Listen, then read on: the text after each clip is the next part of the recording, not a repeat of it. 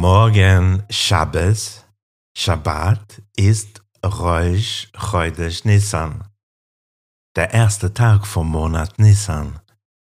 Und im Hayem Yom erinnert uns der Rebbe an zwei Dinge.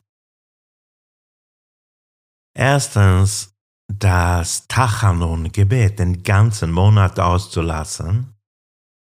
Und zweitens, ist es an jedem der ersten zwölf Tage in vielen Gemeinden Brauch. Achar Amiras Hanossi, Oimrim Yehirozoin. Nach Shacharis, nach Shacharit, dem Morgengottesdienst, jenen Torabschnitt zu rezitieren, der die Einweihungsopfergaben festhält, die die zwölf Stämme Israels brachten.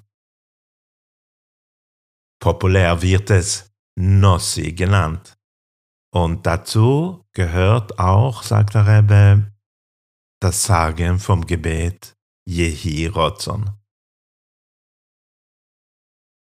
Danach schreibt der Rebbe, A amur zivoy legisoy horav Moshe Horenstein hakoyen, lemoir hayehi rotzon she'achar hanosi, ve'omaloi, כי אפילו zorich le omroi, ki ze shayech lo ibur.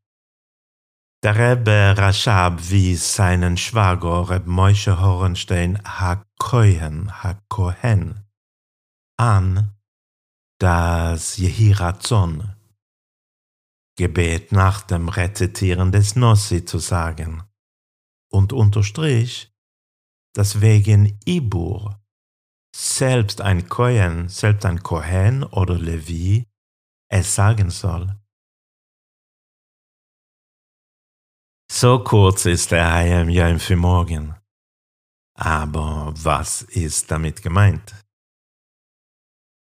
An jedem der ersten zwölf Tage von Nissan brachte jeder Shevet, jeder Stamm, durch seinen Anführer, dem Nossi, die Einweihungsopfer im Mischkan, Stiftszelt, dar.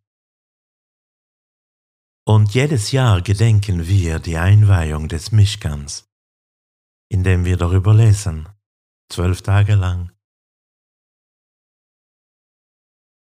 Nachdem wir aber nicht wissen, von welchem Stamm wir abstammen, liest jeder über alle Stämme darum zwölf Tage. Ausgenommen davon sollten die Leviim und die Koanim sein, weil sie ja wissen, zu welchem Shevet sie gehören. Aber sie sollen es trotzdem sagen, sagt der Rebbe Rashab, wegen Ibur. Was ist Ibur? Ibur ist eigentlich eine kabbalistische Metapher. Ibur heißt so viel wie Schwangerschaft, weil genau so wie eine Mutter ein Kind austrägt, so trägt manchmal eine Neshome, eine Seele, eine andere Neshome in sich. Und diese zwei Seelen teilen eine symbiotische Beziehung.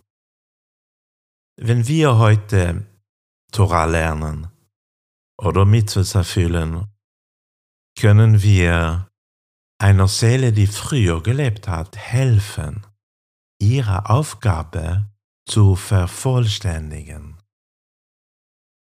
Und umgekehrt kann auch diese alte Neshama uns zu einem empfindsamen Empfänger für spirituelle Einflüsse machen, die sie alleine nicht hätte wahrnehmen können. Und weil ein Kohen oder ein Levi von der Seele einer Person eines anderen Shevets, sozusagen befruchtet werden kann, braucht auch diese Neshama, die womöglich aus einem anderen Stamm Israels stammt, das Lesen des Nossi.